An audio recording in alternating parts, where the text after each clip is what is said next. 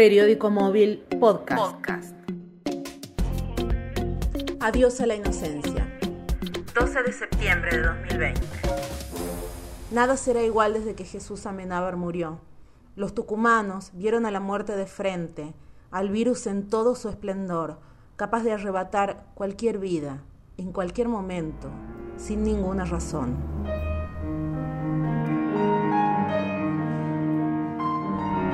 Amenábar nunca había sido un hombre suave, salvo para tomar el bisturí. A principio de la pandemia, puso el grito en el cielo por la manera en que el Ministerio de Salud estaba manejando el brote, que todavía era incipiente y de casos importados y aislados. El reciente cirugía no está capacitado para atender enfermos. Yo no estoy capacitado. Entonces a los recientes de cirugía los llevan a hacer hisopados faringios. Y no llevan uno o dos, 11 sobre 14 llevan. En Tucumán le hicieron un pequeño aditamento que era para cobrar los 20 mil pesos había que firmar una libre disponibilidad. Una libre disponibilidad es un, una herramienta que tienen las autoridades cuando quieren disciplinar a la gente. O sea, libre disponibilidad si vos no nos gusta tu actitud o no sos adepto a nosotros y sos opositor, yo te mando a donde yo quiera. Esto aquí ya ha ocurrido. Algo no se dice, hay algo que no se está diciendo la verdad. Por un lado, se dice que la cosa es tan grave, tan extrema, tan catastrófica, que tienen que llevar a los residentes de cirugía a ser hisopados. Si es tan catastrófica, yo no entiendo por qué acá está todo abierto y dicen que no volvemos a la fase 1 y que acá estamos bien. Bueno, o sea, o el discurso es que esto estamos bien, o el discurso es que estamos tan grave que hasta los residentes de cirugía que están para cirugía los llevan a ser hisopados. Había nacido en Tucumán hace 64 años y la medicina no fue su única pasión. Desde niño, se dedicó a la natación y llegó a ser campeón representando a la provincia a nivel nacional e internacional. Nunca dejó el agua, ni el club de sus amores, Central Córdoba, que antes de la tragedia de la pandemia ya lo había homenajeado, bautizando una de sus piletas con su nombre. A la par del entrenamiento y del estudio de la medicina, Amenábar también se formó como músico. Para perfeccionarse como artista le robaba horas al sueño y se las dedicaba al piano. Es él quien toca esta música que estamos escuchando.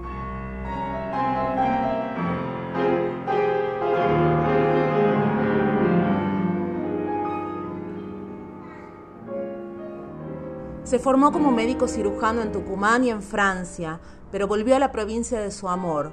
Pudiendo hacer fortuna solo en el sector privado, devolvió sus conocimientos a la salud y a la educación pública. Llegó a ser jefe del servicio de cirugía del Hospital Centro de Salud y profesor titular de la segunda cátedra de cirugía de la Facultad de Medicina de la Universidad Nacional de Tucumán.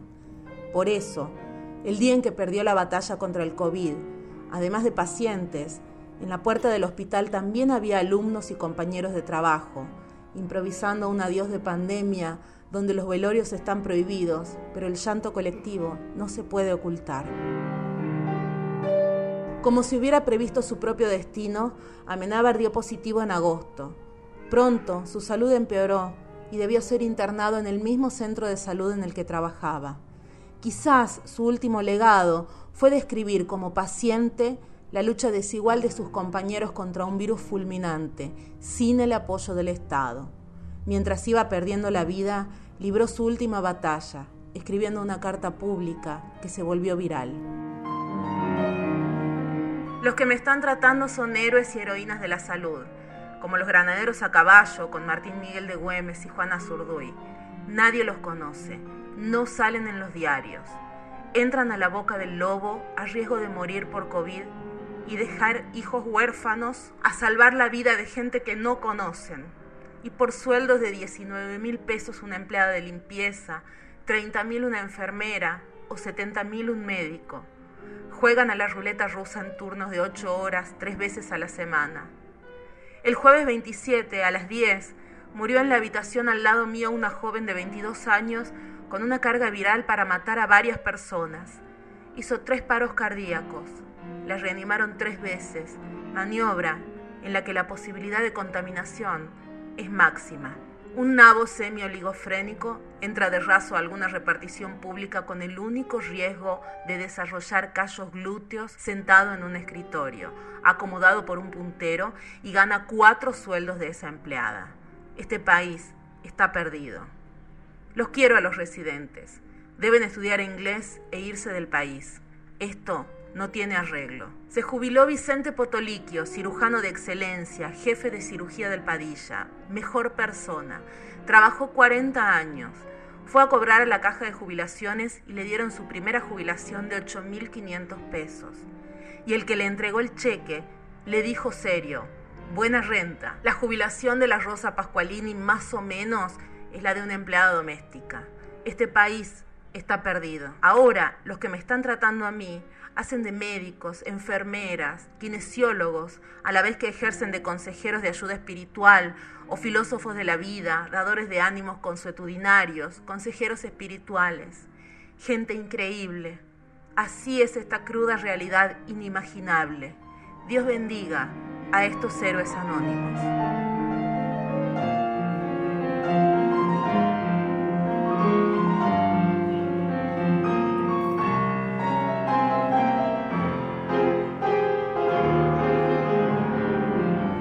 El sábado en que Amenábar murió, la vereda del centro de salud comenzó a llenarse de gente. No se oía más que llanto.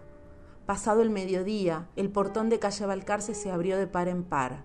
Adentro, dos hombres vestidos de la cabeza a los pies en mamelucos plateados introdujeron el féretro en una camioneta. Las sirenas de las ambulancias comenzaron a sonar y estalló el aplauso con el que se despide a los grandes. Sin poder tocarse, por estas épocas atroces en las que ni el dolor se puede mitigar en un abrazo, los médicos y enfermeros que lucharon hasta el final por salvarle la vida acompañaron el furgón. También los camilleros, el personal de limpieza, administrativo y de seguridad, cuyos derechos Amenábar defendió hasta el último aliento. Pacientes, alumnos, compañeros de la facultad y colega completaron el tristísimo cotejo, que se transmitió en directo para toda la provincia y choqueó a los tucumanos. El hombre que predijo el colapso del sistema de salud se iba para siempre, honrado por sus pares y sin ninguna pompa ni honor oficial.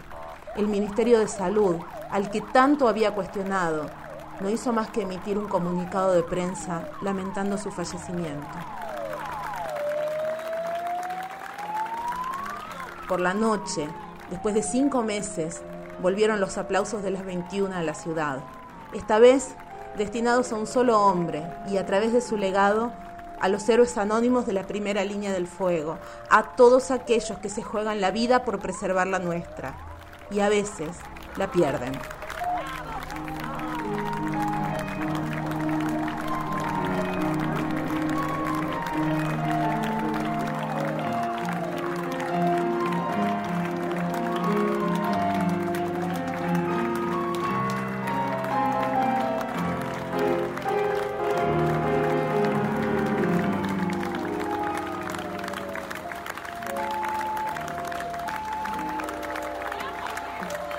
Periódico Móvil Podcast.